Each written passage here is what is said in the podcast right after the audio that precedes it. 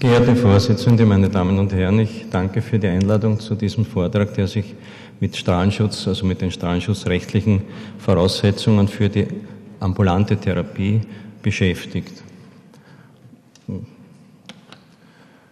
Man ist natürlich geneigt, zunächst einmal im Strahlenschutzgesetz nachzuschauen.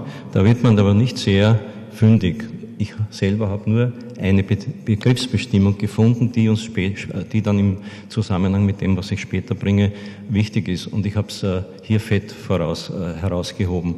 Denn welche Personen gelten nicht als Einzelpersonen der Bevölkerung? Dazu gehören natürlich die Patienten, die äh, beruflich stahlexponierten Personen, freiwillige Probanden, aber für uns wichtig sind die Personen, die willentlich und wissentlich Personen, die ja noch strahlen nach der Therapie und nach Hause kommen, von Angehörigen gepflegt werden. Man überliest hier bei der Definition sehr, sehr leicht, dass hier steht, bei der Unterstützung, im, äh, jedoch nicht im Rahmen ihrer Berufsausübung. Das ist wichtig, äh, zum Beispiel im Zusammenhang mit Pflegediensten. Also jemand, der beruflich äh, einen solchen Patienten pflegen würde, der darf das eigentlich gar nicht, also einen strahlenden Patienten pflegen. Sondern es ist gemeint, die Pflege oder Betreuung durch Familienangehörige, ja, Viel mehr findet man in der medizinischen Strahlenschutzverordnung, die ja seit äh, Juni 2004 in Kraft getreten ist. Zum Beispiel den Paragraph 17, da steht schon, äh, dass äh, die Patienten dann entlassen werden, wenn ihnen nachweislich ein Merkblatt übergeben wird, wo eben dann gewisse Verhaltensmaßregeln drinnen stehen. Dazu komme ich noch später. Und äh, das genügt aber nicht, sondern das Blatt allein genügt nicht, sondern es ist vorgesehen ein Gespräch, also vor allem also in, in der Regel mit dem Arzt, der dem Patienten die Verhaltensmaßregeln erläutern soll und wenn möglich auch die Risiken. Das ist vielleicht nicht immer ganz einfach bei den Patienten. Was soll in einem solchen Merkblatt stehen? Genaueres findet man in einer Ö-Norm, in der Ö-Norm S5275 Teil 1. Vor allem einmal der Abstand. Sie wissen, so Strahlenschutz, der beste Strahlenschutz ist immer Abstand halten, zeitliche Beschränkung und das kommt immer, das kommt auch hier wieder vor. Äh, Sie sehen hier, also, es ist ein zwei Meter Abstand hier angenommen und man soll eben zu anderen Personen diesen Abstand möglichst einhalten. Äh, dann unnötigen Kontakt mit Schwangeren und Kindern vermeiden, besonders bei Kleinkindern unter zehn Jahren, also nicht nur am, Scho am Schoß setzen und nicht umarmen und in getrennten Betten schlafen. Auch hier ein zwei Meter Abstand. Und was interessant ist, auch dann, wenn eine Wand dazwischen ist. Denn wir haben wahrscheinlich in den normalen Räumen keine Bleiabschirmungen zwischen den Wänden. Und das Stillen muss unterbleiben. Es geht dann noch weiter. Es betrifft dann Besuche von Veranstaltungen, wo, also wo, äh, wo man halt Kontakt mit, wo man näher zu den, Patient, äh, zu den anderen Personen kommt, also Konzerte, Kino, äh, auch Taxifahrten, nicht, nicht länger als zwei Stunden im selben Taxi, steht sogar drinnen in der ÖNA. Und dann kommen Dinge, die haben zu tun mit der möglichen Kontamination, mit radioaktiver Kontamination der Umgebung. Also die, das Geschirr, Besteck, Handtücher, das soll alles nur vom Patienten und nicht zugleich auch von anderen Familienangehörigen verwendet werden. Und der letzte Punkt, äh, kein Urin soll verspritzt werden. Und das heißt, die Toilette soll sitzend benutzt werden. Klammer, auch von Männern. Und es ist mir gelungen, aus einem Prospekt über Logos dieses herauszufinden.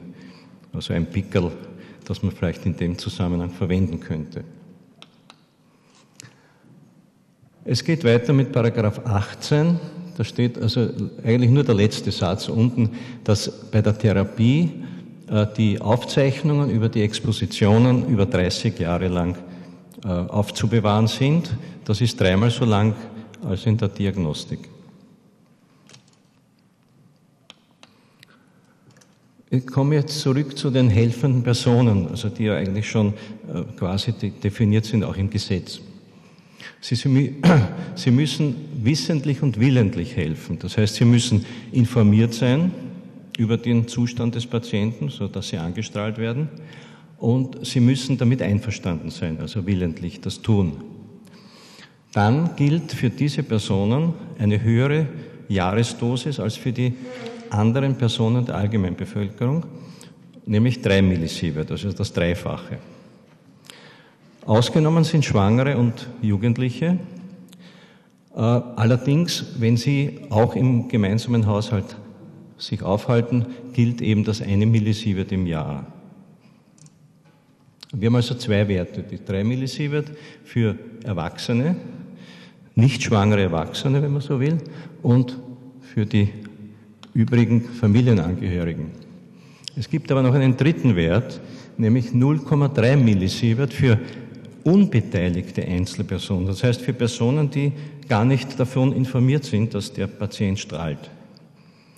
Also dann darf, also wenn der Patient äh, ambulant behandelt wird, dann darf er nur dann entlassen werden, mit, wenn ein Millisievert äh, mögliche Exposition der Umgebung stattfinden kann, wenn er zu Hause gepflegt wird. Wenn nicht, dann gelten die 0,3 Millisievert.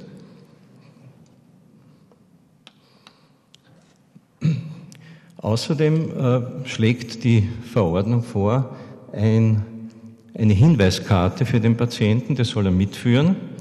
Da soll das, Radio, also das Nuklid draufstehen, die Aktivität. Und mitzuführen ist diese Hinweiskarte zehn effektive Halbwertszeiten lang. Nun, die effektive Halbwertszeit ist individuell unterschiedlich. Also ich schlage vor, dass man da einfach die physikalische nimmt, dann ist man auf der sicheren Seite. Warum ist das äh, mit aufgenommen worden in die Verordnung. Äh, es, kommt immer, es kommen immer mehr Kontrollen vor, zum Beispiel auf Flughäfen durch äh, Portalmonitore, die dann Alarm schlagen, wenn ein Patient, der noch strahlt, hier durchgeht. Dann kann er sich ausweisen. Hier ist ein Beispiel, so könnte eine Hinweiskarte aussehen. Also das Radionuklid soll drinnen stehen, die verabreichte Aktivität, wann es verabreicht wurde, also der Bezugszeitpunkt. Dann die, die, äh, bei der Entlassung die, die Ganzkörperaktivität, das kann ident sein natürlich, und wie lang die Karte mitzuführen ist. Näheres findet man dann in der Ö-Norm, in einer zweiteiligen Ö-Norm, muss ich sagen. Also der Teil 1 äh, betrifft vereinfachte Berechnungsmethoden für die Entlassungsaktivitäten, das heißt genauer gesagt äh, Entlassungskriterien. Und man meint eigentlich hauptsächlich auch die Entlassungsaktivitäten. Denn mit welcher Aktivität darf denn überhaupt ambulant, äh, welche Aktivität darf ambulant verabreicht werden, beziehungsweise mit welcher Aktivität darf der Patient entlassen werden? Äh, in einem zweiten Teil, auf den ich nicht näher eingehe, weil er etwas, also auch vor allem aus Zeitgründen, der dann noch genauer berücksichtigt die Biokinetik. Wir haben gehört, das wird also relativ rasch ausgeschieden, zum Beispiel das Samarium, und die Verteilung der Aktivität im Körper. Denn der Teil 1 äh, geht von sehr vereinfachten Annahmen aus, äh, nämlich sehr konservativ. Die Berechnung nach dem Teil 1 der Norm ist ganz konservativ. Die Aktivität im Patienten wird so betrachtet, als sei es eine punktförmige Strahlenquelle in Luft. Es wird also vernachlässigt die Absorption, die Streuung, die, die Ausscheidung und also man rechnet mit der physikalischen Halbwertszeit. Und das 1 durch R Quadrat Gesetz gilt eigentlich auch nicht mehr. Also, weil es ja kein, weil der Patient ja keine punktförmige Quelle ist aus der Nähe betrachtet zumindest nicht. Und äh, das Ganze äh, wirkt sich so aus, dass es vom Standpunkt des Strahlenschutzes auf der sicheren Seite ist. Also konservativer geht es praktisch nicht mehr. Ich möchte Sie mit Formeln nicht, nicht quälen, aber ich möchte Ihnen kurz erklären, wie man, da, wie man zu der Entlassungsaktivität kommt. Die steckt also in der Formel da hier drinnen.